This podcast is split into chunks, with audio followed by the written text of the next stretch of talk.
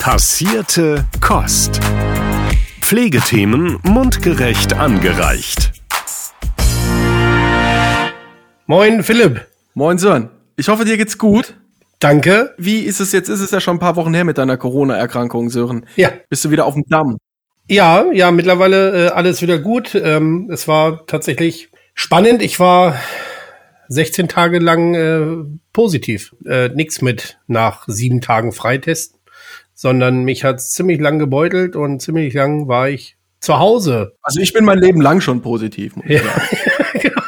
Ja, das war, war dann auch mal mein Standardspruch. Ich gesagt, ich glaube, ich bleib jetzt so. Das passt zu meinem Gemüt.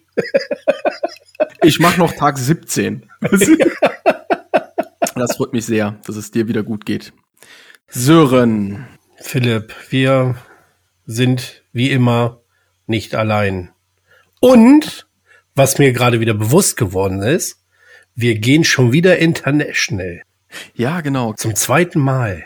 Jetzt verrat nicht zu viel, aber ja, du hast vollkommen recht. Wir überschreiten wieder Ländergrenzen heute. Erstmals erwähnt im 9. Jahrhundert. 77.000 Tassen pro Kopf in einem Leben und circa 164 Liter im Jahr. Ja, die Rede ist vom beliebtesten Heißgetränk der Deutschen. Der gute alte Kaffee. Der Ursprung liegt wohl im äthiopischen Hochland. Hier kommt der bekannte Kaffee Arabica her, ein sogenannter Hochlandkaffee. Gerade Pflegekräfte kennen ihn zumeist sehr gut. Ohne ihn ist jede Form der Übergabe und Dienstbesprechung im Grunde sinnlos. Mein Bauchgefühl sagt mir, dass Pflegekräfte einen höheren Durchschnittsverbrauch haben als der Rest und falls ich mich irre, dann liegt er zumindest nicht darunter. Der typische Preis für das typische Pflegekaffeepulver liegt bei circa 10 Euro pro Kilogramm. Bedeutet, bei 820 Tassen im Jahr und 8 Gramm pro Tasse sind das circa 6,5 Kilogramm Kaffeepulver pro Kopf und entsprechend 65 Euro Kaffeekosten pro Jahr. Wird davon vielleicht im Schnitt die Hälfte auf der Arbeit konsumiert, sind das also circa 30 Euro Kaffeekosten pro Mitarbeiter im Jahr. Als Impuls, die Charité in Berlin hat circa 5000 Pflegekräfte.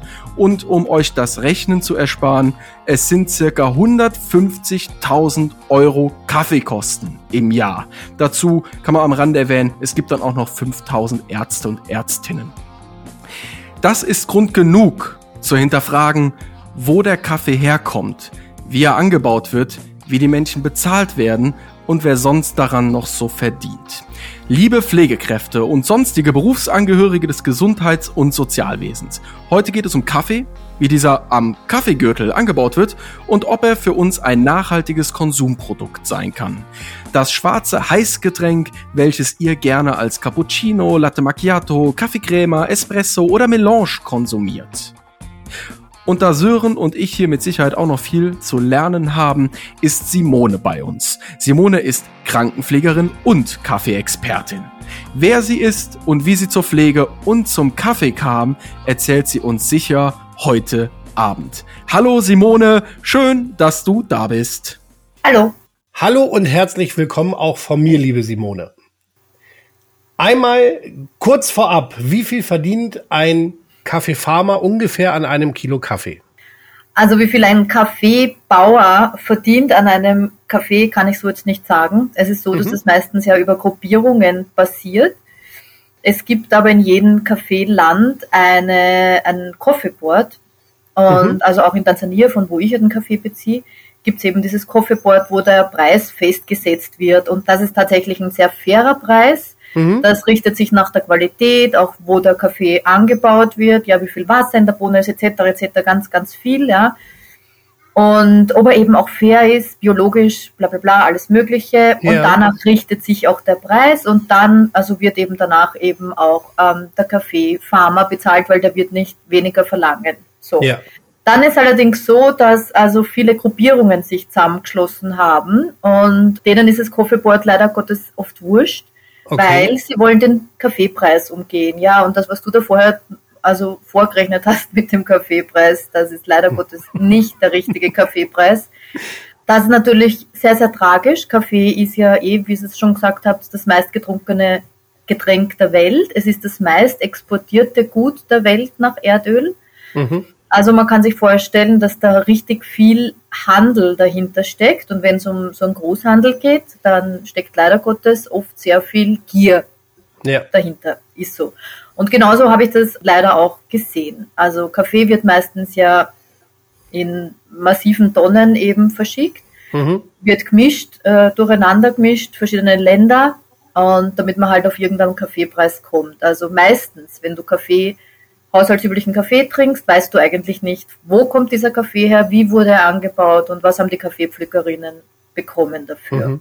Und die Kaffeepflückerinnen bekommen ungefähr 0,07 Cent für so 50 Kilo Kaffeebohnen, die sie am Kopf tragen. Mhm. Und das ist halt wirklich kein fairer Preis.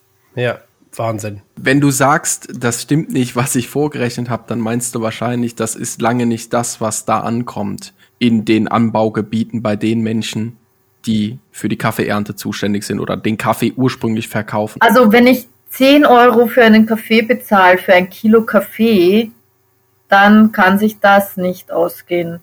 Das ist nämlich schon das, was ich ungefähr bezahle für Grünkaffee, das heißt ungerösteten Kaffee. Da ist aber noch kein Import, da sind noch gar keine Kosten sonst, ja, die damit verbunden sind. Mit dem Transport, ja, mit den, mit den Lagern, mit dem Verzollen, mit dem bla bla bla, alles Mögliche. Ne?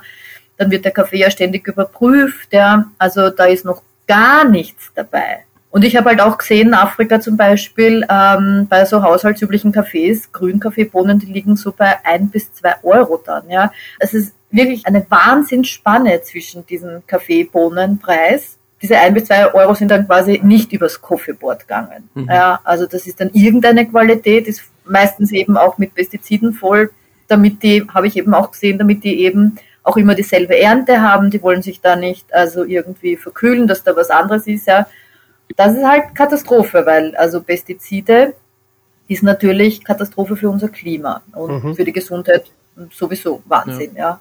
Absolut. Das betrifft aber übrigens alles nicht die Kaffee, also Plantage, von wo ich den Kaffee beziehe. Mhm. Also das sind diese ganzen Negativbeispiele, die ich ja auch alle erlebt habe.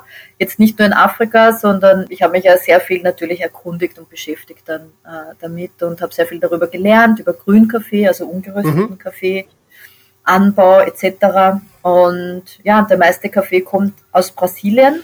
Das sind, glaube ich, über 70 Prozent. Und dort werden einfach meistens Maschinen eingesetzt. Das ist einfach so. Ja, also umso mehr Kaffee ich von einem Land brauche, umso mehr Ertrag muss ich von diesem Land haben.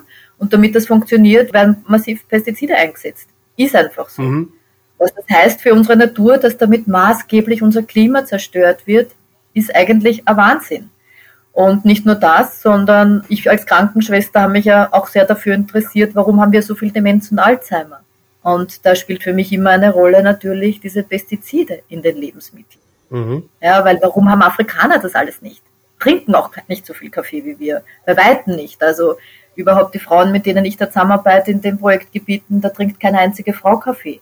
Wahnsinn. Ja, Afrika wird fast also komplett exportiert. Warum? Ist auch ganz einfach erklärt. Also in Afrika gibt es ja fast vorwiegend nur männliche Kaffeetrinker. Das sind die Männer, die am auf der Straße sitzen, den Kaffee dort rösten und dort trinken. Die Frauen haben einfach keine Zeit dafür. Die gehen in der Früh am Markt, die verkaufen ihre Sachen, die kommen wieder zurück. Die müssen dann Feuer machen in der Hütte, die müssen kochen, die, also die haben keine Zeit. Und die haben ja auch oft nicht mal das Wasser dafür, dass mhm. sie Kaffee machen. Also zum Beispiel die Maasai-Frauen in meinem Projektgebiet, die haben vorher noch nie Kaffee getrunken. Wahnsinn. Die haben nicht mal gewusst, dass Kaffee angebaut wird in ihrem eigenen Land und Tansania gehört zu den besten Kaffeeanbaugebieten der Welt. Aber das ist jetzt nichts Schlechtes per se, weil also die, die wissen, also wo Kaffee angebaut wird und auch wissen wie, ja, das ist ja eine sehr, sehr wichtige Einnahmequelle für die Leute dort. Und zum Beispiel die Kaffeepflückerinnen, von wo ich den Kaffee beziehe, die sind extrem stolz auf ihre Arbeit. Ja, also die sagen auch immer, sie wollen sich das nicht von den Männern nehmen lassen, sie wollen das selber pflücken, die Kaffeekirschen, weil sie pflücken es dann, wenn es die richtige Reife hat. Die sind auch versichert. Kranken- und äh, pensionsversichert und die kriegen auch ein faires Gehalt. Ja, also das gibt's natürlich auch alles. Und wenn ich da jetzt rede von den Frauen, die nicht Kaffee trinken, dann sind das so diese Durchschnitts-, also Bürgerinnen, mhm. ja, in Afrika. Jetzt rede ich nicht von den Studierten, die in den Städten wohnen, ja. natürlich, ja. Mhm. Es gibt ja natürlich auch Kaffeehäuser, wo die dann hingehen können, aber die zum Beispiel Maasai-Frauen in meinem Projektgebiet waren noch nie in einem Kaffeehaus. Jetzt sind wir schon ganz tief drin. Eigentlich starten wir immer mit einer Vorstellung des Gastes. Liebe Simone, stell dich doch bitte unseren Zuhörerinnen und Zuhörern einmal vor. Also, mein Name ist Simone Biegler. Ich bin Diplom-Krankenschwester. Ich glaube, das kennt sie ja so nicht in Deutschland. Das ist ein bisschen anders bei euch geregelt. genau. Genau. Also, das heißt, ich habe eine dreijährige Ausbildung gemacht als Krankenschwester und habe dann in den verschiedenen Bereichen gearbeitet. Bei uns in Österreich ist das auch sehr, also, umfassend. Du kannst wirklich auch in den unterschiedlichsten Bereichen mit diesem Diplom eben tätig sein. Mhm. Also ich war sehr lang im Herz-Reha-Bereich zum Beispiel. Dann war ich lange Zeit auch ähm, eine Leitung, also Leitung einer Kurzzeitpflegestation. Mhm. Viel war ich auch in der Hauskrankenpflege und seit zwei Jahren ungefähr bin ich jetzt freiberufliche Krankenschwester. Okay. Ich habe zwei Kinder, die sind schon erwachsen, mhm. ähm, 23 und 21 Jahre. Es war aber so, dass mein Sohn einmal so mit 15, 16 hat er so eine sehr anstrengende Pubertätskrise gehabt. Mhm. Und ich habe immer sehr viele Ausbildungen gemacht als Krankenschwester, zusätzlich noch. Ja. Eine davon war zum Beispiel die Wassersuche- und Störfeldanalyse. Also wenn wer schlecht geschlafen hat, mhm. hat er mich geholt und gesagt, schau mal, ob ich auf einer Wasserader liege. Ja. Genau, und in Afrika ist das nichts anderes, das System. Mhm. Ein Bekannter von mir hat dann gesagt, du pass auf einmal, nimm deinen Sohn, setz ihn in den Flieger, zeige ihm eine andere Welt und du kannst mir gleich mit der Wassersuche helfen, weil der hatte eine Wasserfirma in Tansania. Und da war ich anscheinend schon so angespannt, nervlich, dass ich das gemacht habe. Also zwei Wochen später bin ich im Flieger gesessen mit meinem Sohn. Ja. Und er war zwei Wochen dann auf einer Maasai-Farm und ich war dann zur Wassersuche in Afrika und war dann extrem erfolgreich bei dieser Wassersuche. Und zwar von der tansanianischen Regierung etwas. Ja, und habe eben in einem Gebiet Wasser gefunden, wo noch nie wer Wasser gefunden hat. Habe das Ganze damals gefilmt, fotografiert, auf Facebook gestellt und die Leute hat es dann so interessiert, dass ich einen Vortrag drüber gehalten habe. Dann ist gespendet worden mhm. bei dem Vortrag. Dann habe ich einen Verein gründen müssen. Es waren damals so um die 800 Euro. Mhm. Und an dem Tag, wo ich den Vortrag gehalten habe, ist die Gertrud im Kalender gestanden, weil ich habe nicht mal einen Namen gehabt für den Verein. Und nachdem ich das nicht sehr einflussreich bin, habe ich mir gedacht, ich nehme jetzt gleich mal die Gertrud, weil die gerade da steht.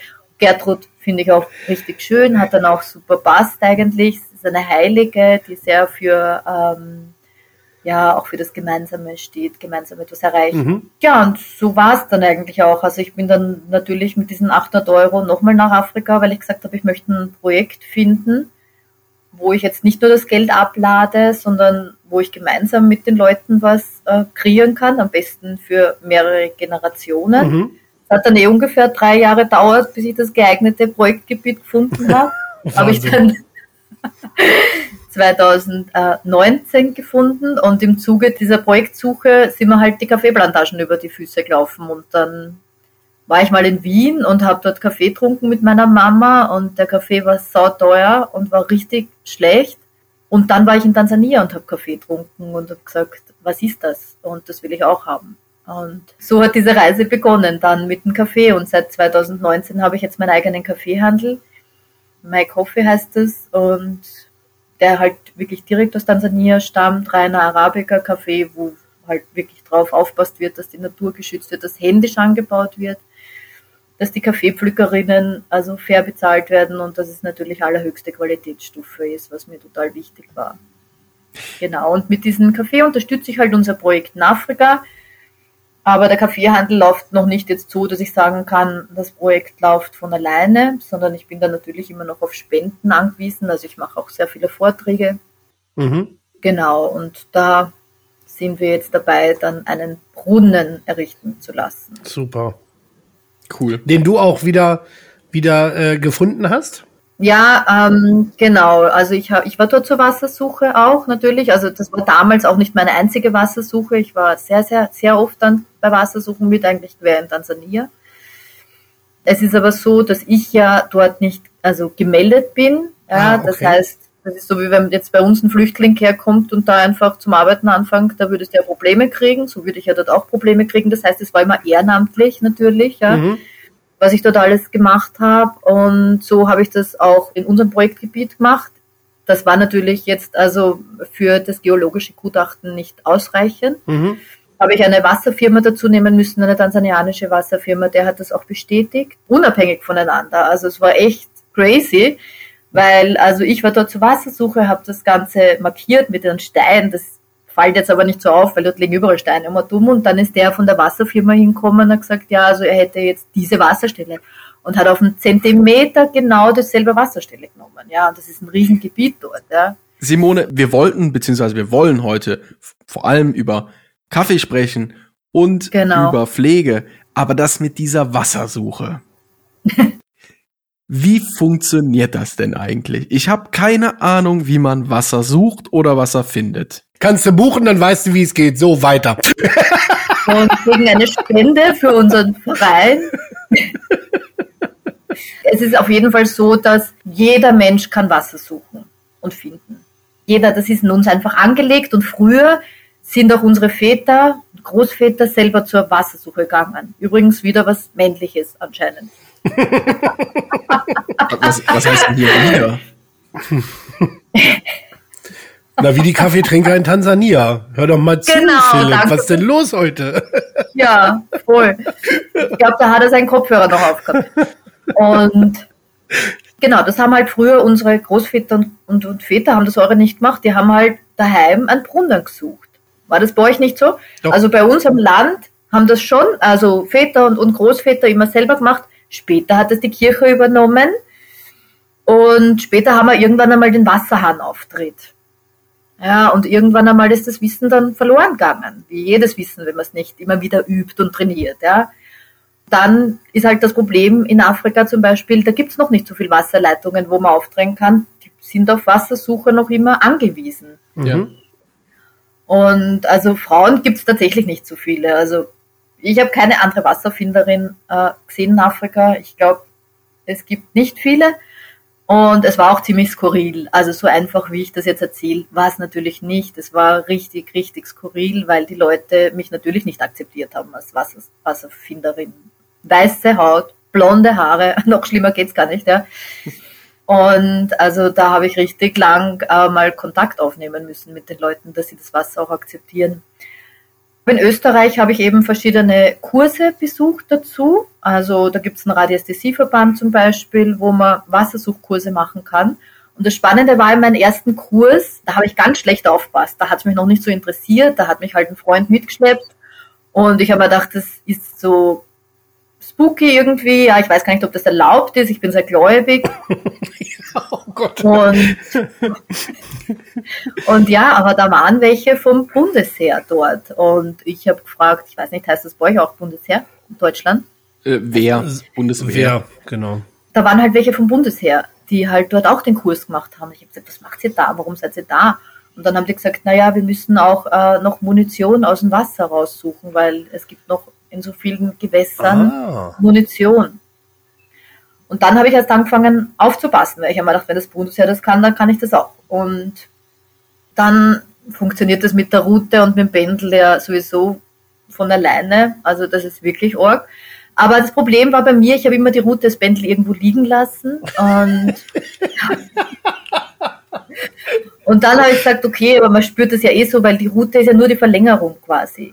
Route ist nur Verlängerung vom Arm. Es ist so, wir bestehen aus über 60 Prozent aus Wasser. Jeder Körper besteht aus Wasser und das ist dieselbe Frequenz quasi. Ja, und diese Route schlagt dann aus, wenn es eine Wasserader findet, eben als Verlängerung vom Arm. Es ist nichts anderes. Ja. Was du halt brauchst für diese Wassersuche ist eine sehr starke Intuition. Das ist so krass. Entschuldigung, wenn ich dich ganz kurz unterbreche, Simone. Ich kenne das tatsächlich, also logisch, bei uns drehen wir überall die Leitung auf. Wir haben überall äh, Wasserleitung, wir haben Wasserhähne. Also ich kenne es auch nicht, dass mein Vater oder mein, Urgro äh, mein, mein Großvater noch nach Wasser gesucht hat. Aber ich weiß, meine Mutter hat vor 30 Jahren ein Haus gebaut und mein Bruder war damals, ich glaube, vier oder fünf und der hat tatsächlich eine Wasserader gefunden. Genau, weil die Kinder haben Intuition. Genau, richtig. Das ist der Hammer. Der hatte halt die beiden Routen und ist dann da lang gelatscht und dann sind die irgendwann über Kreuz gegangen und dann genau. wurde da gebohrt und es mhm. ist tatsächlich Wasser gefunden worden. Wahnsinn. Das ist der Hammer. Ja, ja. absolut. Also Kinder haben noch eine sehr gute Intuition, aber auch Tiere zum Beispiel, ja. Also die einen sind Wasserflüchter, die anderen sind Wasserliebhaber. Mhm. Das ist zum Beispiel was, dann an den Bäumen erkennt man es auch oft, wie sind die Bäume, also mhm. wie schauen die Bäume aus, etc. etc.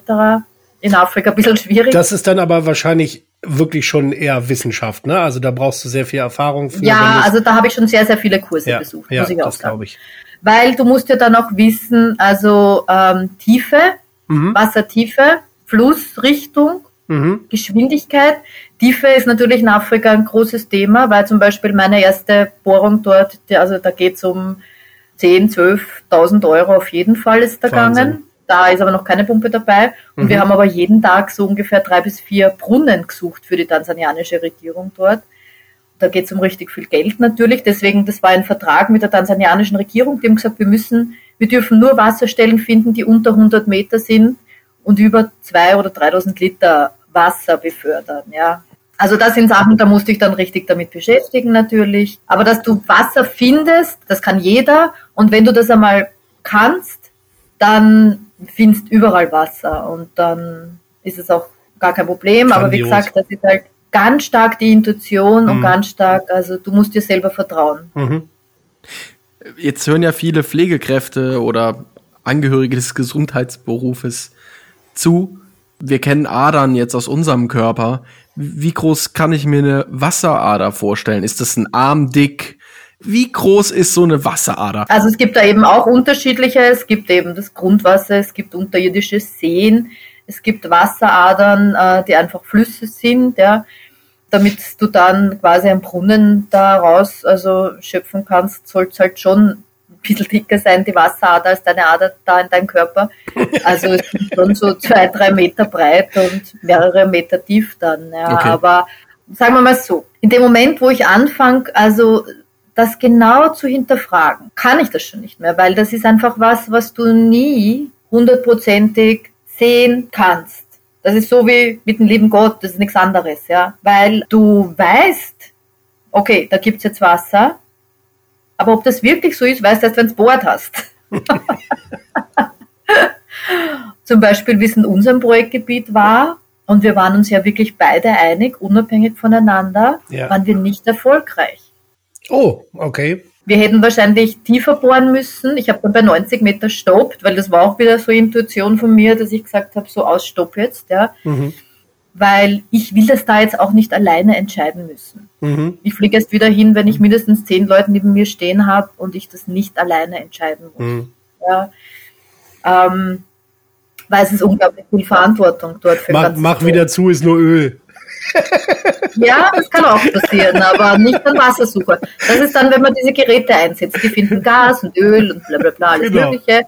Aber Wassersucher sollte halt schon wirklich also Wasser finden. Wenn man das sieht, also ne, wie gesagt, mein, mein Bruder, der war wirklich noch so klein und schwupp ja. kreuzen sich plötzlich diese beiden Routen und man so, hä? Mhm. hä? Ja, okay, aber das, das kann der ja jetzt nicht irgendwie gespielt haben, zumal der die ja nur so über die, die Hände sich gehängt hat. Wahnsinn.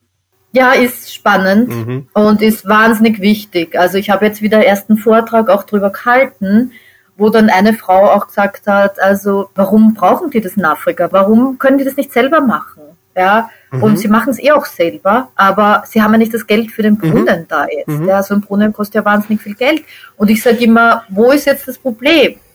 Weil, also wenn wir jetzt das Geld haben für einen Brunnen dort, ja, und wir nehmen so viel aus dem Land, mhm. warum können wir nicht einen Brunnen dort mal bezahlen? Mhm. Warum nicht? Das soll doch immer so ein Geben und ein Nehmen sein. Ich sage immer, überlegt einmal, von wo kommen eure Blumen? In Tansania gibt es wahnsinnig viele Blumen, also Holland Blumen, mehr, also Farmen, ja, mhm. mit, mit mhm. der Anbau ist massiv, extrem, wie viele Leute dort beschäftigt mhm. sind. Oder Beeren, Heidelbeeren, kommen total viel aus Tansania von diesen Riesenfarmen. Warum? Es ist billig, billige Arbeitskräfte, bla bla bla. Ja, ja. ja. Und es ist in der Nähe vom Kilimanjaro, das heißt vulkanhältige Erde. Und wenn du genug Wasser hast, ist, ist das super zum Anbauen dort. Wenn du ähm, sagst, das Geld für einen Brunnen, also du hast jetzt gerade schon gesagt, was so eine Bohrung kostet, was kostet ungefähr ähm, so ein kompletter Brunnen?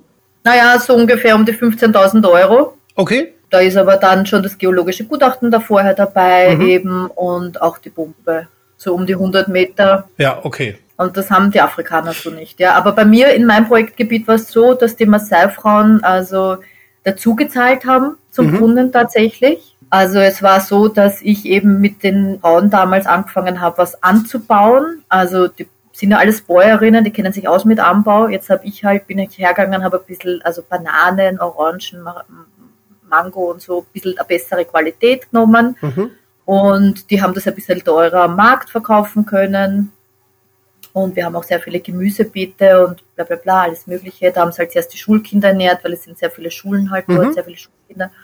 Und ja, und dann war ich zwei Jahre nicht dort wegen Corona und wie ich zurückgekommen bin, waren die Hunde alle tot zum Beispiel, alle verdurstet. Aber die Frauen haben mir tatsächlich das Geld als Anzahlung für den Brunnen auf den Tisch gelegt. Wahnsinn. Und das, obwohl große Krise war. Es waren ja keine Touristen mehr dort. Die Farmer waren alle weg. Ja. Die Einnahmen haben gefehlt und fehlen nach wie vor überall. Ja. Ja, okay, Wahnsinn. Genau, die haben teilweise zwei Jahre, haben es mir erzählt, wirklich immer dasselbe gegessen, Ugali, Ugali, Ugali. Das ist irgend so ein Maisbrei. Mhm.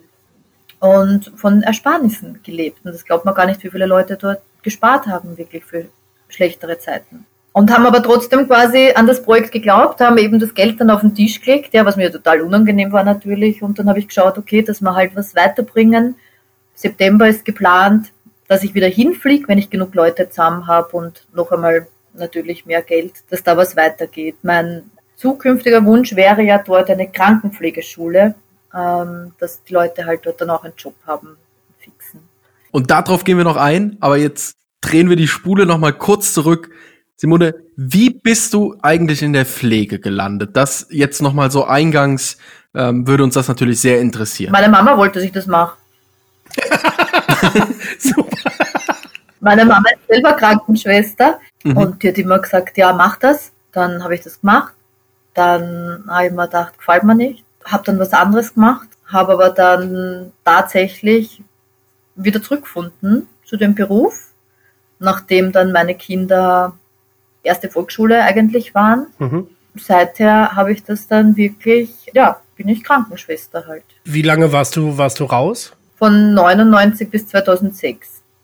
Sieben Jahre, okay, ja. Und seit 2006 bin ich eigentlich immer fix Krankenschwester gewesen in den unterschiedlichen Bereichen, ja. Und ähm, ich muss sagen, es hat auch wirklich Spaß gemacht. Ja, die Bereiche sind wahnsinnig umfangreich. Mhm. Du kannst dir das wirklich aussuchen, wo du arbeiten kannst. Und ich habe natürlich daraufhin jetzt auch meinen Verein umbenannt von NGO Gertrud, Verein zur Förderung von Wasserprojekten, auf NGO Gertrud, Verein zur Förderung von Wasser, Pflege und Bildung das heißt, ich bin auch wirklich gerade dabei, in Österreich so ein Pflegenetzwerk aufzubauen, wo es halt wirklich darum geht, dass äh, wir freiberuflichen Krankenschwestern uns ein bisschen mehr vernetzen können. Mhm.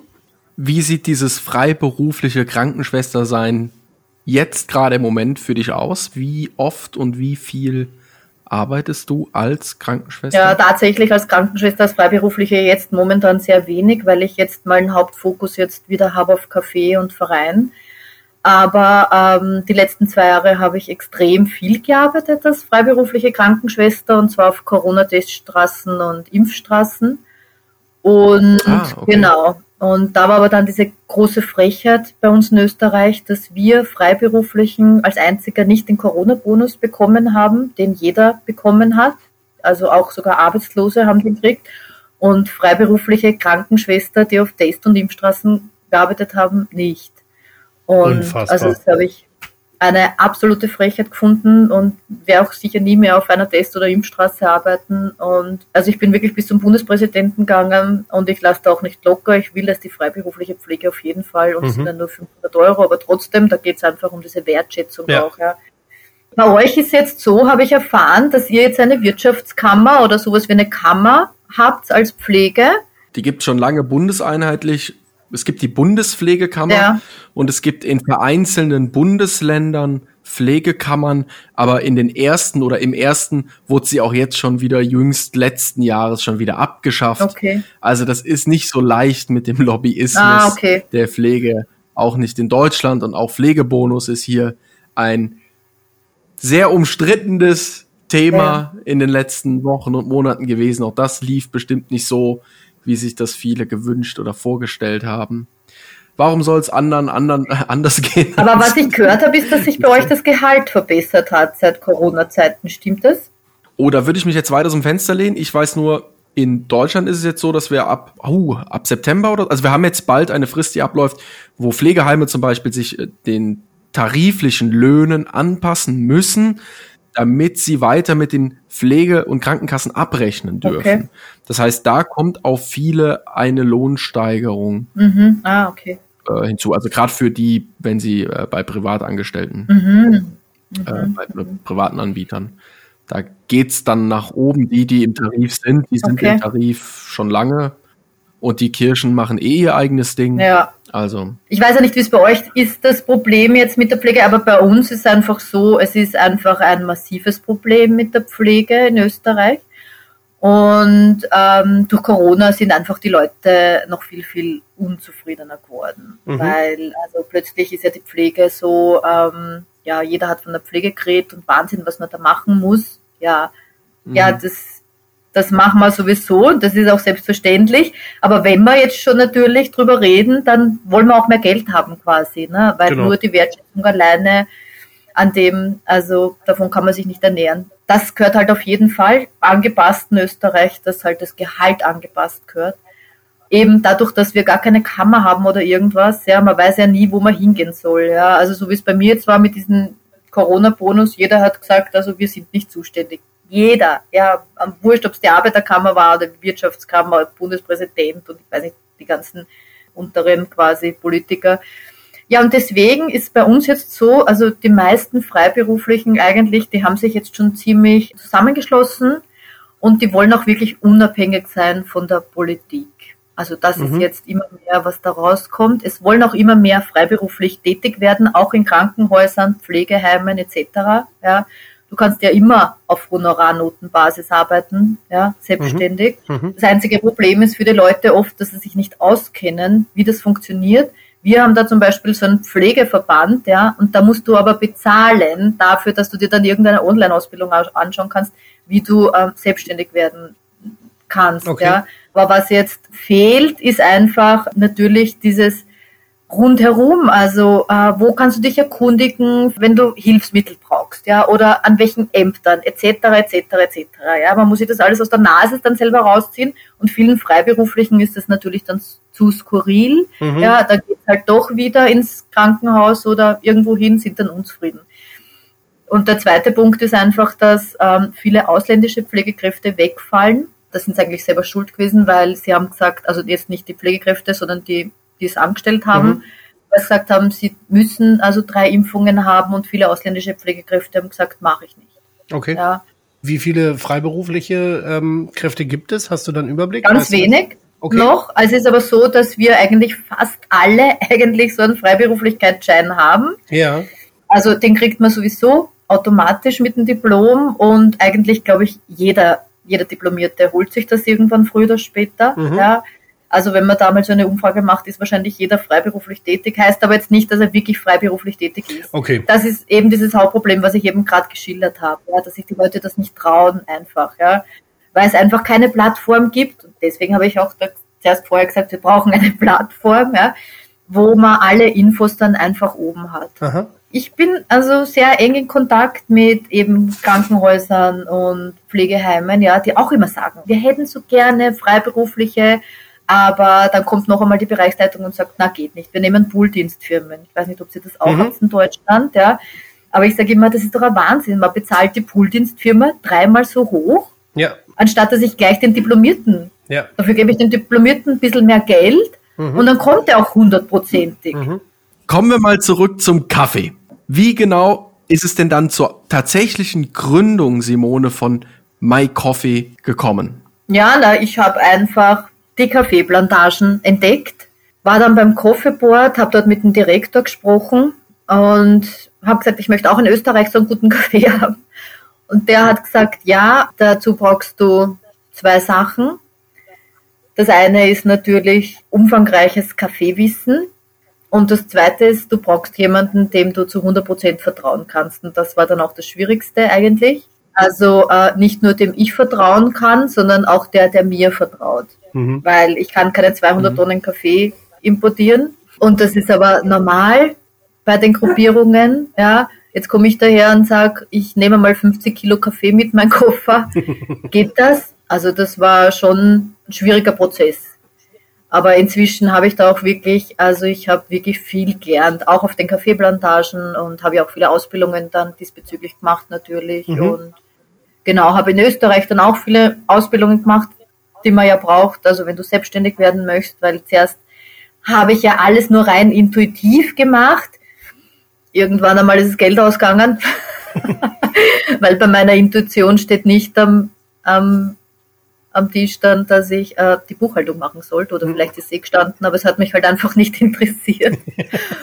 Mit diesen Sachen habe ich mich dann natürlich auch intensiv auseinandersetzen müssen, leider mhm. Gottes, und Pläne geschmiedet und bin jetzt auch wirklich dabei, dass ich Investoren suche, dass wir ähm, in Tansania den Kaffeebauern helfen mit der Plantage, also die dort finanzieren, ja, dass die Dörfer wirklich wieder mehr anbauen können nicht alles an die Gruppierungen verkaufen, mhm. dass man halt wirklich das Land, diese traditionelle händische Anbauweise auch weiterhin sichern kann. Mhm. Wer wäre so der ideale Investor für dich? Wen stellst du dir da so vor?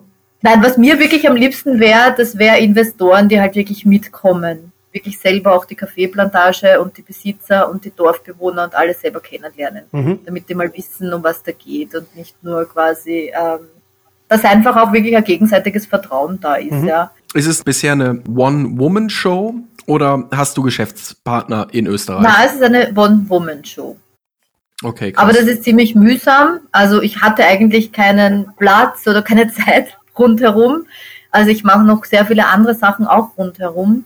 Ich mache zum Beispiel auch also so Kunsthandwerksmärkte organisiert mein Verein oder halt ich dass wir dort halt auch Kaffee verkaufen und mhm. dass halt also sehr viele Aussteller dort sind. Und das ist gerade in Corona-Zeiten schwierig gewesen, aber ich habe es trotzdem auch gemacht. Ich hatte keine Zeit, dass ich jetzt ein großes Team da aufbauen kann. Mhm. Bin aber jetzt wirklich dabei, dass ich schaue, dass ständig immer wieder rede ich Leute an, ja, magst du nicht mitkommen ins Projektgebiet?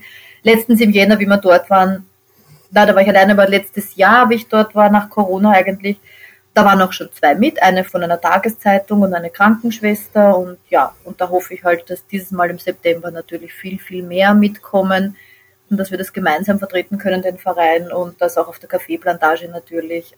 Mir wäre zum Beispiel auch, was ich super finden würde, wären Kaffeeröster. Ja, weil mhm, Kaffeeröster, ja. das sind die, die den Kaffee wirklich, also wo schauen sollten, wo der herkommt. Nicht übers Internet bestellen. Das macht keinen Sinn. Mhm. Weil nur weil ich jetzt gut Kaffee rösten kann, heißt das nicht, dass ich weiß, ob das guter Kaffee ist, wirklich. Ja? Also es macht schon Sinn, wenn die Kaffeeröster selber auf einer Kaffeeplantage sind auch. Ja, klingt absolut logisch.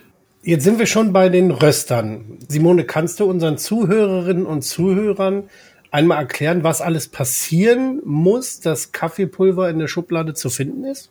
Also es ist so, Kaffee Anbau fängt an mit einer kleinen Kaffeepflanze und tatsächlich sind die ersten Kaffeepflanzen ja aus Äthiopien und die werden auch maßgeblich noch ähm, in Afrika eingesetzt. Also okay. immer noch diese äthiopische, die sehr robust ist eigentlich. Mhm. Also das ist diese Arabica-Kaffeebohne. Dann gibt's ja Robusta, wobei Robusta ist eine Unterform. Also da gibt's ganz, ganz, ganz viele. Ja, aber die höhere Qualitätsstufe hat einfach Arabica. Arabica muss angebaut werden auf einer Höhe von über 1400, 1500 Meter. Ja, dann sollte halt wirklich nährstoffhaltige Erde darin sein und es sollte so sein, dass ein bisschen eine Mischkultur angebaut wird, das heißt Bohnen oder Papayas oder was weiß ich was, ja, mhm. aber dass halt wirklich also Mischkultur rundherum angebaut wird, ja.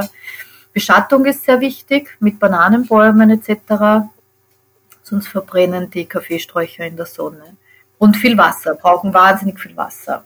Bei mir ist auch so auf der Plantage, ähm, es ist halt organisch, das heißt, da rennen wirklich die Tiere um und um und die Bienen und, und, und da hörst viel Gesumme und genau, also dann ist wirklich die Natur pur. Einmal bis zweimal pro Jahr ist Ernte.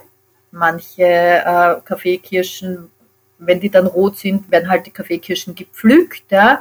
Manches Mal ist so, dass halt sehr, sehr viele gleichzeitig gepflückt werden können. Das ist abhängig von Höhe, welche Lage das ist.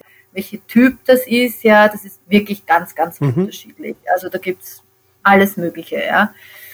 Wichtig ist, dass die Kaffeekirschen nur dann gepflückt werden, wenn es wirklich den richtigen Reifegrad haben, was ja beim maschineller Pflückung dann natürlich auch Mhm. nicht geht. Da wird einfach alles gepflückt. Bei uns auf der Kaffeeplantage ist dann so, also es wird eben gepflügt von den Frauen, dann wird das alles gesammelt, dann wird das gewaschen und getrocknet. Da gibt's dann auch drei unterschiedliche ähm, Arten, wie man das jetzt macht, ja. Aber das ist jetzt sehr kompliziert. Und dann wird das entpulpt. Das heißt, das kommt in so ein Gerät rein, wo die Kaffeekirsche, die rote, Mhm. ja, die wird quasi entkernt. Das ist dann die Kaffeebohne. Mhm. Die wird dann wieder gewaschen, getrocknet, immer wieder von den Frauen in der Sonne herum gedreht, gedreht, gedreht.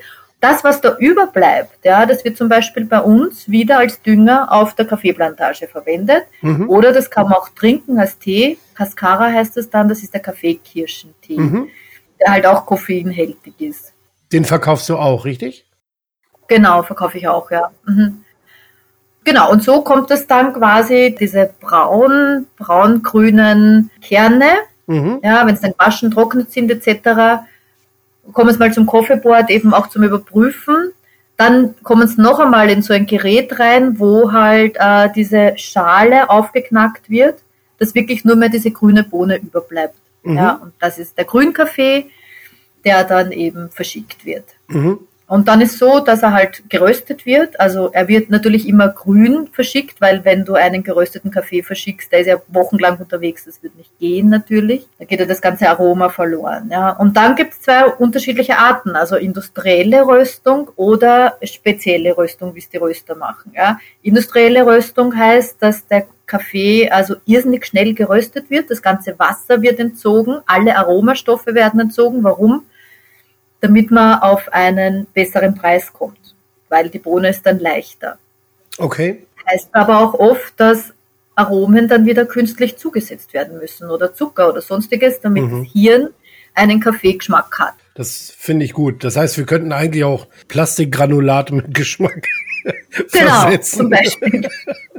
Ast rein. Wurscht was. Ja. Du kannst überall wahrscheinlich irgendein Aroma dazugeben. Ja, genau. Und dann gibt's eben diese Spezialitätenröster, die rösten einen längeren Prozess. Ja, Mhm. Da gibt's unterschiedliche Arten auch, wie die rösten. Da wird langsam geröstet Mhm. und dann schaut man halt immer, und das ist eine Wissenschaft. Das ist eine Wissenschaft. Ich habe einmal eine Röstausbildung gemacht, möchte ich nie mehr machen, mein ganzes Leben. Also das ist wirklich eine Wissenschaft. Da bist du dann wirklich beschäftigt. Mhm. Weil bei uns ist das Problem, ja, wir haben unterschiedliches Wetter. Ja, und eine Röstung ist immer abhängig auch vom Wetter. Vom, Mhm. Regnet es draußen oder scheint die Sonne, geht der Wind oder ist es kälter oder also da muss man echt aufpassen, ja. Mhm. Das ist richtige Wissenschaft dann eben, aber wenn die wirklich ein perfektes Profil haben, dann wird das notiert und dann wird halt geschaut, dass da immer wieder dieses Profil eben geröstet wird. Mhm. Das ist normalerweise sehr an den Ansprüchen des Kunden orientiert. Mhm. Ja, Kunden sagen oft, ich will, dass mein Kaffee, meistens ist es ein schokoladiger Geschmack, den die Leute wollen. Ja. Bei mir ist eher so, ich sage, also ähm, so wie die Röstung ist, so ist halt dann der Kaffeegeschmack. Mhm. Ja. Eigentlich schmeckt der Kaffee ja eh immer gleich. Tansanianischer Kaffee schmeckt einfach afrikanisch, sagen wir mal so. Mhm. Ja, er schmeckt jetzt nicht brasilianisch oder da ist schon ein großer Unterschied zwischen den Ländern einfach. Ja. Genau, und dann wird der Kaffee geröstet, dann muss man Cuppings machen, das heißt, da wird der Kaffee einfach überprüft. Mhm. Es ist auch so, bei den Spezialitätenröstern, da bleibt das Wasser in der Bohne und da bleiben alle 800 Aromastufen des Kaffees erhalten. Das ist ganz Okay. wichtig. Und deswegen kann man dann auch gut diese Cuppings machen. Ja, da kannst du dann sagen, okay, der Kaffee schmeckt nach Papaya, ein bisschen Zitrone, Banane, ein bisschen nach Holz, ein bisschen Mhm. nach, weiß nicht was, schokoladig oder keine Ahnung was, ja. Aber da gibt's halt wirklich von bis auch ganz unterschiedlich und danach wieder halt auch bewertet dann. Mhm. Das schreibe ich zum Beispiel auch nicht auf meine Backel drauf, weil ich sage, jeder Mensch äh, soll sich das selber überlegen, wie für ihn der Kaffee schmeckt. Ja, also wichtig ist einmal mir gewesen, dass er einfach gut schmeckt, dass alle Aromastoffe drin sind. Als Krankenschwester ist mir wichtig, dass kein Gift drinnen ist, weil nämlich Kaffeesäure ist ja eigentlich was sehr Gesundes für den Körper, für die Gefäße, für die Zellen, sehr was Gesundes, was Belebendes. Ja, gerade äh, in der heutigen Zeit, wo sehr viele Depressive gibt auch, ja, das, das ist was, was auch beleben kann. Bei den Herz-Kreislauf-Erkrankungen wissen wir ja auch schon, dass Kaffee sogar gesund ist. Mhm. Da rede ich aber nicht von denen, die sich äh, literweise Kaffee reinschütten, sondern wirklich halt doch ein bisschen gezielter Kaffee trinken. Ja. Mhm. Es ist halt dann doch auch ein Genussmittel, darf man nicht vergessen. Ja, Ja. also natürlich gibt's Leute, die dann da reinkippen. Da sage ich aber immer, ich glaube, das geht auch, weil das Hirn dann so eine Erinnerung verknüpft mit Kaffee trinken ist was Angenehmes und das will Mhm. ich immer wieder haben. Mhm. Ja, also ich, ich glaube jetzt nicht, dass Koffein per se wirklich, also dass man da reinkippen kann, aber auf diese Erinnerung, glaube ich, kann man einfach reinkippen. Aber es macht halt schon Sinn, wenn man ungezuckerten wirklich Kaffee, dass man weiß, da ist nicht noch extra auch Zucker drin gesetzt, ohne dass ich jetzt Zucker dazugebe zum Kaffee, ja, sondern da, dass da kein Zucker reingemacht Ja. worden ist, dass das wirklich nur Kaffee ist, Ja. genau. Du hast vorhin gesagt, die Frauen haben keine Zeit. Jetzt hast du aber immer die ganze Zeit von Kaffeepflückerin gesprochen. Was hat das mit der Handgröße zu tun? Ich habe keine Ahnung, weil ich habe da keinen Unterschied erkannt, aber Sie haben mir erklärt, die Kaffeepflückerinnen, dass Sie viel feinere Hände haben als Männer, weil es ist so, dass auf der Kaffeeplantage eigentlich Männer auch also pflücken dürften, Ja. wegen Gleichberechtigung natürlich. Und die Kaffeepflückerinnen sagen aber, nein, die haben viel größere Hände und, die, und dann die Kaffeekirschen und das geht nicht. Also Wann startest du im September und gibt's noch mal eine geplante Reise im nächsten Jahr? Ja, vielleicht? also ich bin ja wirklich immer öfter dort und also zweimal pro Jahr ist eigentlich Minimum. Mhm. Einmal im Frühjahr und einmal im Herbst, genau. Ja. Sören, ich finde, wir könnten mal gemeinsam. Ein Tansania-Urlaub, ne? Ja, ich weiß, dass du gerne Kaffee Definitiv. trinkst. Ich weiß, dass ich gerne Kaffee trinke. Ich merke, ich habe viel zu wenig Ahnung von Kaffee. ich meine das ganz ernst. Ich kippe Kaffee. Ja.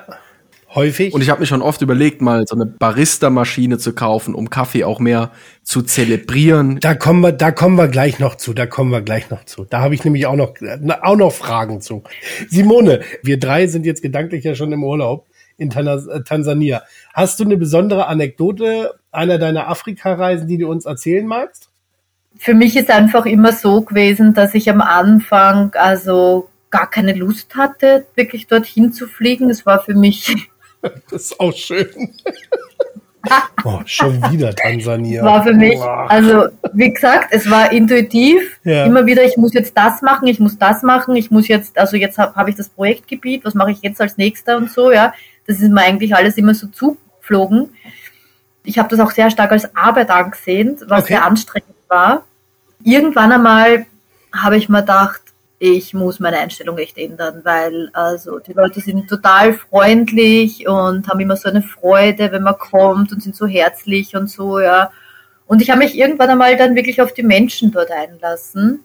Das war, glaube ich, so der Knackpunkt, weil sonst wäre es einfach viel zu anstrengend Mhm. geworden, die ganze Geschichte. Ja, weil in dem Moment, wo du wirklich nur zum Arbeiten dort bist, ja, strahlst du das ja dann auch irgendwie so aus und dann, ja, da möchte einfach jeder ständig auch Geld haben von dir. Und Hm. und das hat mich wahnsinnig geärgert dort noch dazu. Habe immer gesagt, ich möchte was, wo man, ich kann kein Geld geben, aber ich möchte das, wo wir gemeinsam was machen, Projekte gemeinsam kreieren. Hm. Dann habe ich auch diese Einstellung geändert und dann habe ich auch die Maasai-Frauen Gott sei Dank kennengelernt. Ja, und bei den Maasai-Frauen war es einfach so, dass mir die ein unheimliches Vertrauen entgegengebracht haben und noch immer bringen. Ja, Mhm. und das, obwohl wir ja bei der Wasserbohrung auch eigentlich erfolglos waren. Ja, Mhm. und ich immer wieder sehr lang dazwischen auch mal nicht da bin, aber dieses Vertrauen ist unglaublich. Ich habe das Gefühl, dass wir so viel lernen können von den Menschen dort, ja, also in Bezug auf etwas gemeinsam also machen, ja, und, und, und auf dem Glauben, die sind extrem gläubig, die Menschen dort, Mhm. ja. Also auch diese Dankbarkeit, die sie haben, ja. Also das ist ja was, was ich gar nicht mehr so in Österreich eigentlich kenne, ja. Ja, ja. Also eine unglaubliche Dankbarkeit über jeden Tag, ja, egal wie der ist, einfach dankbar sein für diesen Mhm. Tag, und immer fröhlich und also alleine schon, wenn ich an meinen Piki-Piki-Fahrer denke, das ist der Mopedfahrer, ja, der würde nie jammern. Hm. Ich habe jetzt, weiß nicht wie viele Jahre, ich glaube drei Jahre habe ich braucht, bis ich herausgefunden habe, dass er erstens einmal, ich glaube, ich glaube fünf Kinder haben's und wobei zwei oder drei Kinder sind von seinem Bruder, weil sein Bruder und die Frau ist eben verstorben.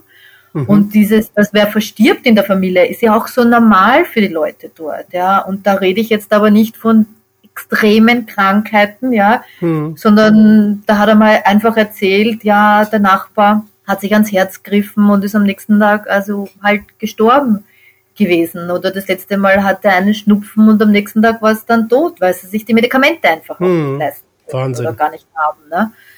Und hat noch nie gejammert, dieser Mann. Also hm. ganz im Gegenteil. Immer fröhlich, immer darauf bedacht, dass ich als ein Customer wirklich sicher überall hinkomme. Ja. ja. Man fühlt sich sehr beschützt dort sogar.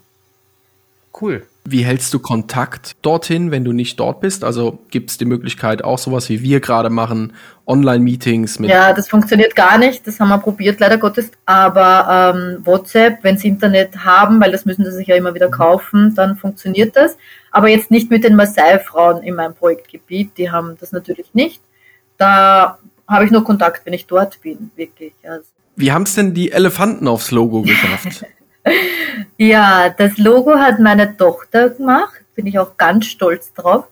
Es war so, dass ich in einem Kloster war, in Karato. Karato ist ähm, auch in Tansania und ist das Kaffeeanbaugebiet, also schlechthin. Das meiste, was dort ist, sind ausländische Kaffeefarmer. Italien, Deutschland, Amerika, jeder ist dort und hat eine Kaffeefarm. Mhm. Was jetzt, glaube ich, auch nicht mehr geht. Also man kann einfach nicht hin in ein fremdes Land was abkaufen dort. Also Tansania hat da, glaube ich, eh auch die Grenze gezogen, Gott sei Dank.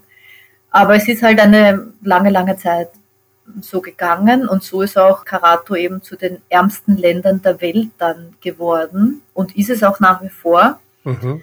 weil die einfach also keinen eigenen Platz mehr haben, um was anzubauen. Und so wie man das einfach hört, auch in den Schulbüchern oder wie man das in der Schule hört, ja, habe ich das auch tatsächlich so gesehen. Ja, also Kaffeeplantagen noch und nöcher. Mhm. Und die eigenen Leute haben null Grund, dass sie selber was anbauen, ja, können dadurch auch nichts am Markt verkaufen und können ihre eigene Familie oft nicht mal ernähren. Mhm.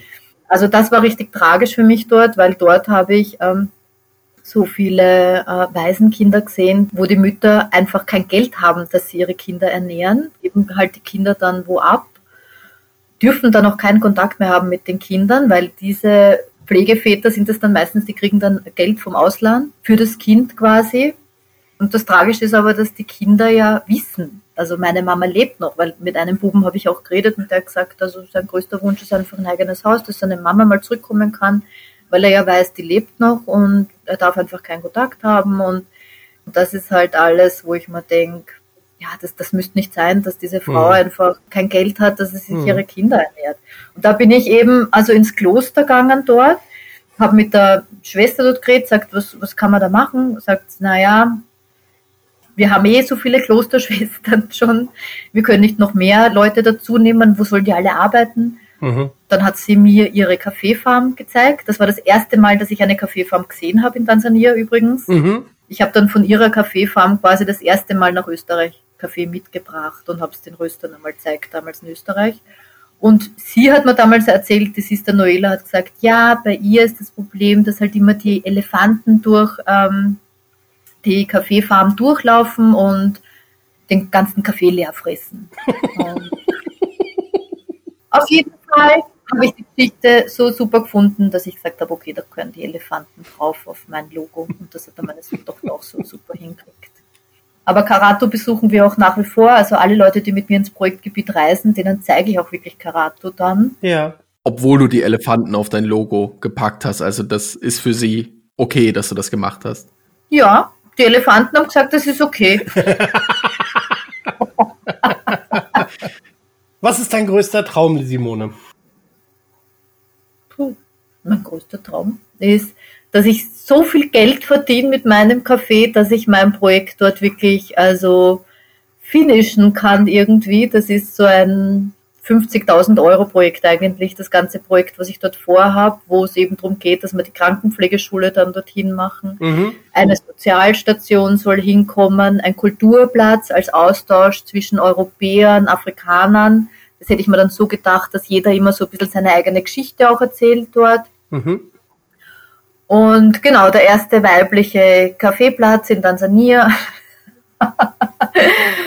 und natürlich in der Sozialstation, das macht, machen wir aber jetzt eh auch schon, also ist einfach ganz stark Aufklärung. Aufklärung gegen weibliche Genitalverstümmelung, was Mhm. wirklich, wirklich wichtig ist, was einfach viel, viel mehr gemacht gehört und weil dann dadurch kommt es auch nicht zu so vielen Sterblichkeiten Mhm. bei der Geburt.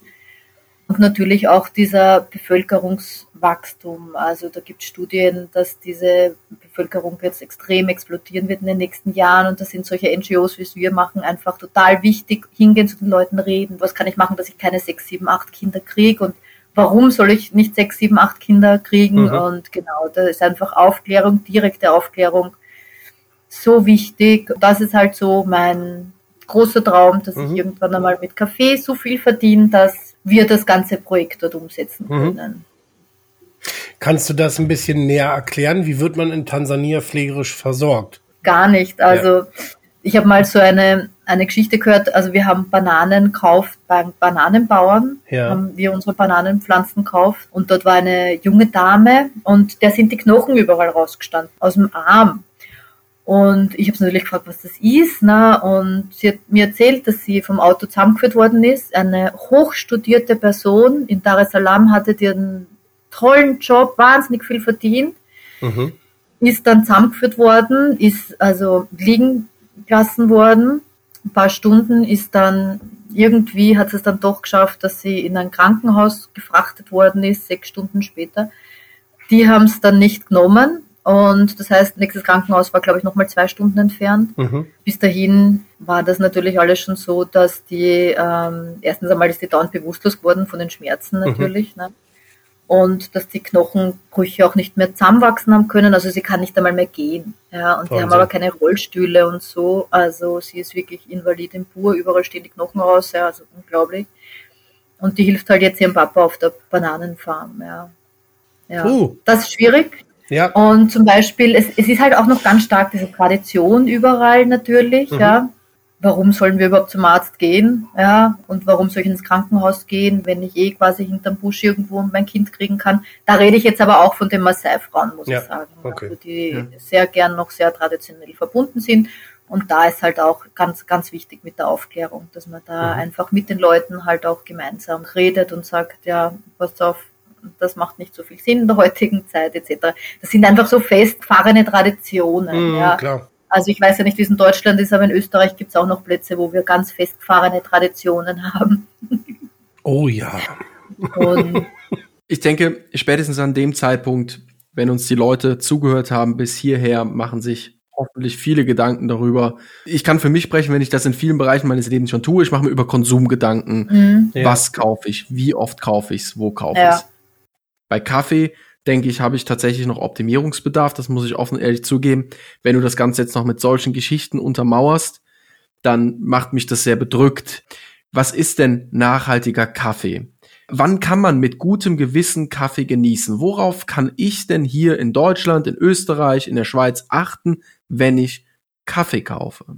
darauf kann ich leider Gottes nicht einmal eine Antwort geben. Ja, außer du hast ein gutes Vertrauen zu deinem Röster und weißt, dass der wirklich direkt im Kaffeeland ist. Ansonsten kann man eigentlich nur quasi den Leuten vertrauen, die wirklich das so machen wie ich, direkt den Kaffee holen. Was ist mit diesen Labeln wie Fair Trade? Also ich wollte nie ein Zertifikat haben, für das ich sehr viel bezahle. Mhm. Und zwar gar kein Zertifikat. Und dabei ist aber unser Kaffee auch wirklich zertifiziert. Aber afrikanische Zertifizierungen sind das halt, weil die arbeiten ja viel mit Amerikanern zusammen auch, sind so amerikanische Zertifizierungen. Aber ähm, ich wollte das Geld nicht ausgeben für irgendwelche Zertifikate. Und GEPA, dahinter steckt doch, GEPA ist doch der kirchliche Non-Profit-Kaffeehandel. Wa- Was ist damit? Das kenne ich gar nicht in Österreich. Das weiß ich nicht. Vielleicht haben wir es nur in Deutschland, aber GEPA ist eine kirchliche Non-Profit-Organisation, die Kaffeehandel betreibt. Mhm. Ähnlich, glaube ich, wie Fairtrade. Und irgendwie möchte ich ja eigentlich darauf vertrauen, wenn ich Fairtrade kaufe, dass auch Fairtrade. Ja, aber am besten ist einfach, man ruft dort an und sagt, okay, ähm, ich komme mal vorbei.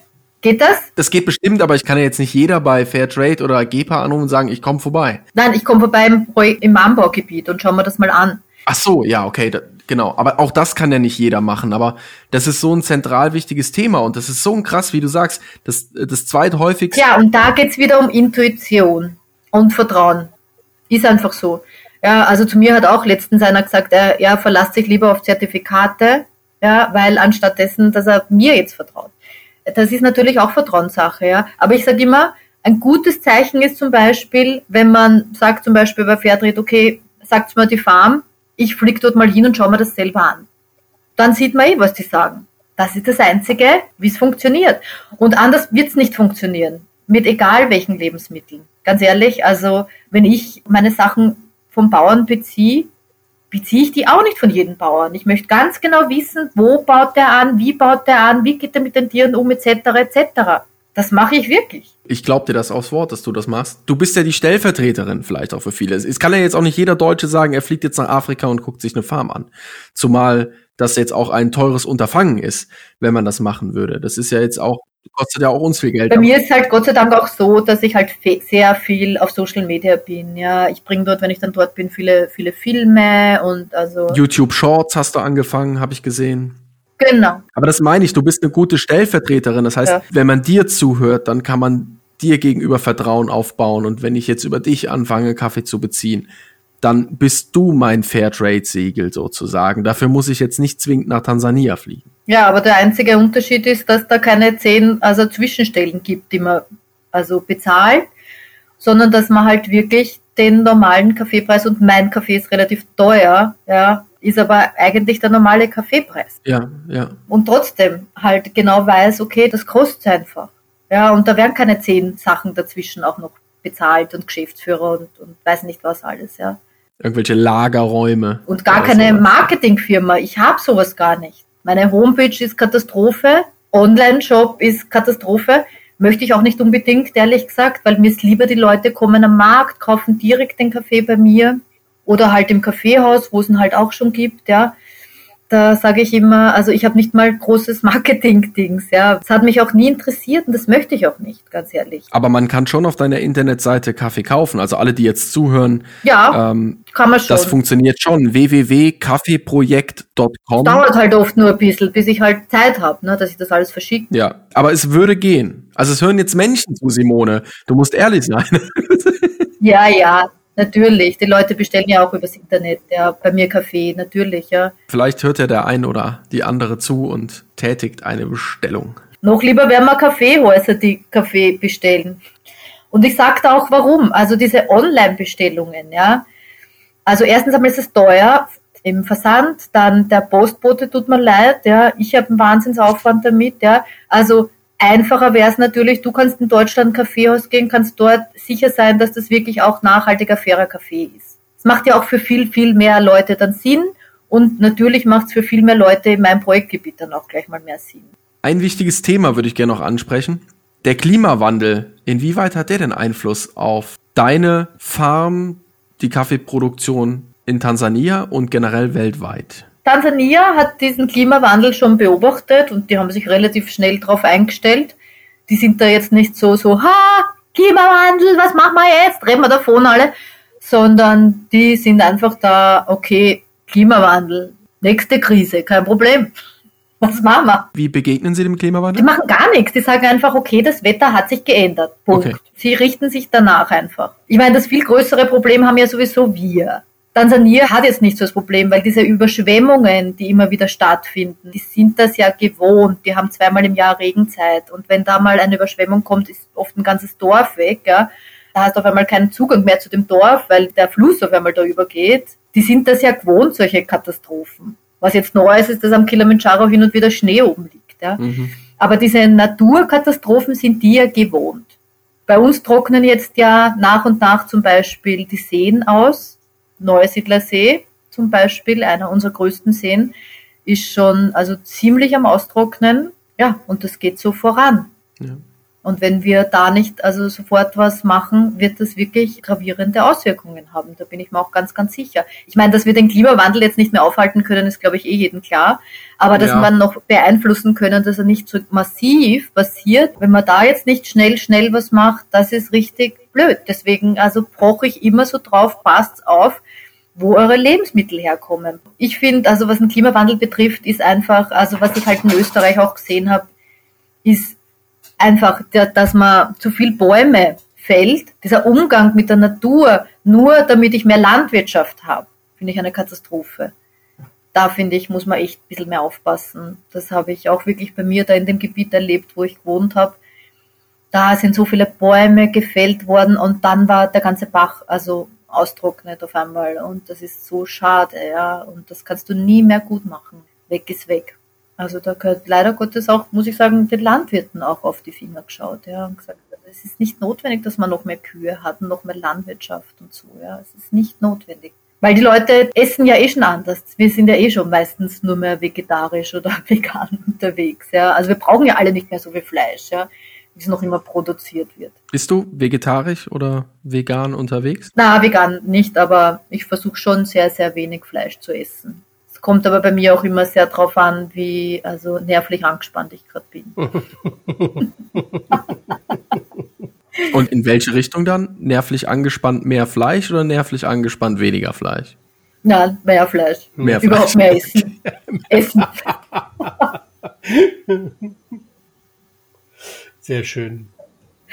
Simone, wie könnten größere Unternehmen vorgehen, wenn sie ab sofort Kaffee nachhaltig beziehen möchten? Also vielleicht hört ja jemand aus der Charité zu, falls sie nicht eh nachhaltigen Kaffee beziehen, aber Das wäre mal wirklich eine gute Idee. Sofort an mich wenden, bitte. Wärst du denn in der Lage, den Import hochzufahren? Ja, weil ich jetzt schon dieses Vertrauen zu den Leuten aufgebaut habe und also das funktioniert ohne Probleme. Also du könntest das Importvolumen beziehungsweise das Exportvolumen dort äh, für dich äh, hochfahren. Ohne Probleme. Mhm. Aber ganz im Ernst, also das ist was, wo ich jetzt auch die Idee hatte, muss ich ganz ehrlich sagen, ja, dass ich an Firmen, also zu Firmen herantrete, Mhm. ja. Ich war sehr lang auch so Burnout, so Expertin in den Firmen und habe da so Vorträge gehalten und so und habe so eine allgemeine grundnegative Stimmung. Ich meine, wir haben das eher ein bisschen in Österreich, gell? aber in den Firmen halt auch besonders irgendwie so. Gell? Woran liegt das? Na, das ist unsere Kultur. Das Grundnegativ. meinen wir ja gar nicht so. das, das meinen wir ja. Das ist halt so, das ist halt so Grund, Grundstimmung. Grundstimmung ist immer ein bisschen grantig, der Österreicher ist immer grundlos grantig. Grundlos grantig. Das muss ich bemerken. Das ist gut. Aber in den Firmen ist mir halt schon auch stark aufgefallen. Und da habe ich dann so die Idee gehabt, das wäre doch schön, überall in den Firmen so eigene Kaffeeplatzerl für die Leute. Ja, weil eben das Gehirn ist ja immer verbunden mit dieser Erinnerung, ma, das ist, riecht gut, ja, das tut mir gut. Und wenn ich auch noch weiß, dass es wirklich gesunder Kaffee, ja, und der auch noch Projekte unterstützt, ja, dann wäre das ja noch viel, viel Mhm. besser. Ne? Also da hatte ich wirklich so die Idee, dass das eigentlich in Firmen und vielleicht ist ja der eine oder der andere in einer Firma, der mal gern nach Tansania reisen möchte. Ja. Klar. Möglich. Also wenn ich eine Firma hätte, Ich würde ja mal Simone anrufen. Ganz wichtig, bevor wir jetzt ähm, langsam äh, dann ja zum Ende kommen. Äh, Philipp hat die Barista-Maschine schon äh, in den Raum gestellt. Äh, Simone, gib doch mal einen Tipp. Also ich habe hier zu Hause Kaffeevollautomat. Das ist eher so das. Es geht halt einfach schneller. Es ist ein frischer Kaffee, der schnell gebrüht ist. Ich habe eine Siebträgermaschine. Das ist Ja. mit mein Favorit da mal ein Espresso, aber das ist natürlich, da muss ich vorher die Bohnen selber mahlen, da muss ich dann äh, das stopfen, da muss ich den mit dem Temper festdrücken, dann muss ich mir mein Espresso machen, dann muss ich hinterher alles wieder sauber machen. Das ist tatsächlich eher so zur Feier des Tages. Und dann habe ich noch diese typischen italienischen Espresso-Kannen, wo du unten Wasser Mhm, reinfüllst. Ne? Mhm. Genau, die Bialetti. Das ist tatsächlich von meinem Geschmack her das, was mir am besten schmeckt. Das wahrscheinlich einfachste, Ja. einen Kaffee zu bereiten, der aber wirklich am besten schmeckt. Es kommt auch wirklich drauf an, was man möchte. Ja. Mhm. Also es gibt jetzt immer mehr Leute, die daheim eine Siebträgermaschine haben, aber wie gesagt, du brauchst halt viel Zeit dafür. Mhm. Ja, also das Schlimmste ist natürlich, wenn du deine Siebträgermaschine nicht gescheit putzt, wird der Kaffee bitter schmecken irgendwann Genau. einmal früher oder später. Oder wenn du die Mühle nicht richtig eingestellt hast, wird er bitter schmecken. Mhm. Ja. Das ist halt wirkliches Feintuning dann Ja. mit der Maschine. Das Ja. ist sehr viel Aufwand. Was ich gern mache, ist einfach Filterkaffee, weil der Kaffee einfach wahnsinnig gut riecht. Das Ja. stimmt. Oder eben türkische Kaffeezubereitung finde Mhm. ich auch super. Das ist eine richtige Zeremonie, Mhm. was die haben und das finde ich auch ganz spannend, ganz super finde ich das, ja. Also unglaublich schön finde ich halt wirklich, wenn man so eine richtige Zeremonie hat, eine Ja. Kaffeezeremonie, ja, wo die Familie auch zusammenkommt und so. Also das finde ich richtig schön. Also meine Tochter hat ja zum Beispiel auch den Vollautomaten stehen schmeckt der Mhm. Kaffee auch extrem gut und, und funktioniert schnell, ja, ist logisch. Also Ja. gerade für Leute, die also in der Arbeit sind und ich drücke da drauf und ich habe einen guten Vollautomaten, warum nicht? Ja. Ja. also und wenn ich einen Cappuccino haben möchte, kann, also es gibt Vollautomaten, die haben super Milchschäumer dabei. Ja, absolut. Ganz super. Ich sage jetzt nicht, dass nur also Siebträger am besten ist, gar nicht, überhaupt Mhm. nicht. Ja. Also auf den Märkten habe ich natürlich die Siebträgermaschine mit, aber daheim mache ich zum Beispiel am liebsten Filterkaffee und meine Tochter zum Beispiel Vollautomat. Ja. Also wichtig ist, dass sie einfach immer richtig eingestellt ist, die Ja. Maschine. Und trinkst du ihn dann schwarz oder tust einen Schuss Milch rein? Nur schwarz. Aber er muss trotzdem auch, also er muss sehr, sehr cremig sein. Ich mag jetzt das auch nicht zum Beispiel, wenn Filterkaffee dann also nach Wasser schmeckt oder so. Ja. Mhm. Ich versuche halt schon auch beim Filterkaffee, dass er sehr, sehr cremig ist. Das heißt, ich gebe halt ein bisschen mehr Kaffee rein. ich schaue auch, wenn er schwarz ist, dass er eher dieses cremige oben hat. Ja, Mhm. geht ja auch ohne Milch. Wenn es jetzt nicht so spät wäre, würde ich mir gleich einen Kaffee machen. Auch gerade kurz überlegt, ob ich einen Siebträger jetzt doch nochmal anschmeiße. Also es, es weiß ja keiner, aber es ist mittlerweile 22 Uhr 2. Ich habe gerade geschaut, ich habe nicht mal einen Kaffeepackerl mehr bei mir stehen. Ich habe schon alles vorbereitet, weil ich habe am Wochenende wieder Markt. Ah.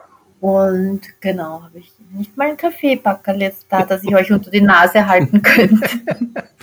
Nein, aber wir haben so schöne Kaffeepackungen nämlich. Also das sind ja natürlich umweltgerechte Packungen, Aromapackungen, wo man richtig auch noch den Kaffee rausriechen kann. Und eine Künstlerin, eine Afrikanerin, hat mit Kaffeesud mein Etikett gemalt. Oh. Das finde ich halt auch noch sehr, sehr schön, ja. Das ist ja cool. Du verschickst auch nach Deutschland, ne? Ja, Ja. Das heißt, ich kann da beruhigt bei dir mal Kaffee bestellen. genau, Sehr gut. Dann werde ich das mal tun. gern. Befürchte nur, dass ich Gefahr laufe, dass ich danach nichts anderes mehr trinken mag. Naja, mein Kaffee ist eh relativ teuer. Wer einen Vollautomaten hat, eine Siebträger hat, eine, also ich habe eben nur noch drauf gewartet. Das ist wahr. mein Vollautomat, Das mein ist wahr. Siebträger, mein Porsche, mein Vorgarten. Genau, und beim Kaffee dann sparen, gell? Das ist wirklich arg. Also ganz schlimm finde ich das wirklich in den Kaffeehäusern, wo ich mir denke, also österreichische Kaffeetradition, boah, und der Kaffee, boah. Und da denke ich mal, ich meine, Entschuldige, aus so einem Backerl gehen 100 Kaffee raus, ja. Warum kann ich da nicht einen gescheiten Kaffee kaufen, Ja. ja? Also Ja. die Kunden, die bei mir von Anfang an bestellt haben, bestellen tatsächlich immer noch. Ja. Finde ich ein gutes Zeichen. Ja. Ja. Ja, absolut. Absolut, das stimmt. Wie viel hast du bisher so importiert? Kannst du das irgendwie sagen? Also letztes Jahr war es eine Tonne. Eine Tonne, wow. Ja. Cool. Ja, aber das war echt, also nur nebenbei, neben meinen ganzen Jobs. Da war Ja. echt Kaffeehandel ganz hinten angereiht letztes Jahr. Ja. Weil da war ich als Krankenschwester echt extrem eingesetzt. Ja, also das ist wirklich, das ist gar keine Menge, eine Tonne in Wirklichkeit. Okay. Ja, also das ist, mh. Simone, du hast jetzt ganz viel über NGO Gertrud gesprochen. Wir haben über ja dein Kaffeeimport äh, gesprochen und so weiter. Wie kann man dich supporten oder wie kann man euch supporten im Verein? Wie kann man bei dir Kaffee bestellen? Wie erreichen wir dich? Ja, natürlich. Also unser Verein lebt von der Spende, wie jeder Verein natürlich. Natürlich über einen Kaffee. Also Mhm. umso mehr Kaffee abgekauft wird, umso besser für den Verein auch. Mhm. Oder einfach unter www.kaffeeprojekt.com mal auch alles nachlesen und kann man eben auch Kaffee bestellen, kann man Ja. spenden, ist das Spendenkonto, ja. Mhm. Perfekt. Das verlinken wir euch alles, beziehungsweise packen euch das in die Show Notes, dass ihr da nur draufklicken braucht. Und ich habe gesehen, ihr habt quasi so eine, so eine Jahresmitgliedschaft irgendwie, ne? Genau, Ja. ja, das sind ähm, jetzt 75 Euro Mhm. pro Jahr, wobei das gilt für aktive Mitglieder. Das sind dann die, die auch wirklich ins Projektgebiet mitkommen dürfen. Okay, ja. Die halt auch dann wirklich die Infos direkt, also über äh, Facebook in einer Facebook-Gruppe, aber auch über WhatsApp in einer WhatsApp-Gruppe, also direkt aus den Projektgebieten auch die Infos kriegen immer wieder, ja. Mhm. Okay, super. Simone, vielen, vielen, vielen Dank für dieses saugute, informative und mega spannende und interessante Gespräch. Das war mal was ganz anderes, aber das ging teilweise wirklich unter die Haut. Das nehme ich, Ja. das, ich glaube, das nehme ich noch ein paar Tage mit. Vielleicht kommt ja mal in einen Wassersuchkurs. Absolut. Machst du das auch online? Nein. Ach so, und du hast gesagt, du hältst unglaublich viele Vorträge, Simone. Hat man denn die Chance, entweder mal einen Vortrag, den du schon gehalten hast, sich online nochmal anzuschauen? Hat man die Chance, in Zukunft einen Vortrag online irgendwo sich anzuschauen, live? Oder kann man irgendwo hingehen und dir zuhören? Ja, hingehen und zuhören kann man. Wann, wo? Also ich habe immer wieder Vorträge. Ich werde das jetzt wahrscheinlich auch auf die Homepage mal stellen. wenn das ich weiß, wird wie. auch mal Zeit, ja. Und sonst teile ich es ja eh auf Facebook und Instagram und Okay. so. Ja, also einen Vortrag kann man natürlich immer buchen. Man kann den ja auch gerne in Deutschland buchen, ist auch kein Mhm. Problem. Und online weiß ich noch nicht. Schauen wir mal. Und vielen, vielen Dank für die Möglichkeit. Ja, das freut mich immer sehr. Prima. Danke, dass du da warst. Tschüss. Tschüss. Passierte Kost. Pflegethemen mundgerecht angereicht. Ein Podcast von Noventi Care.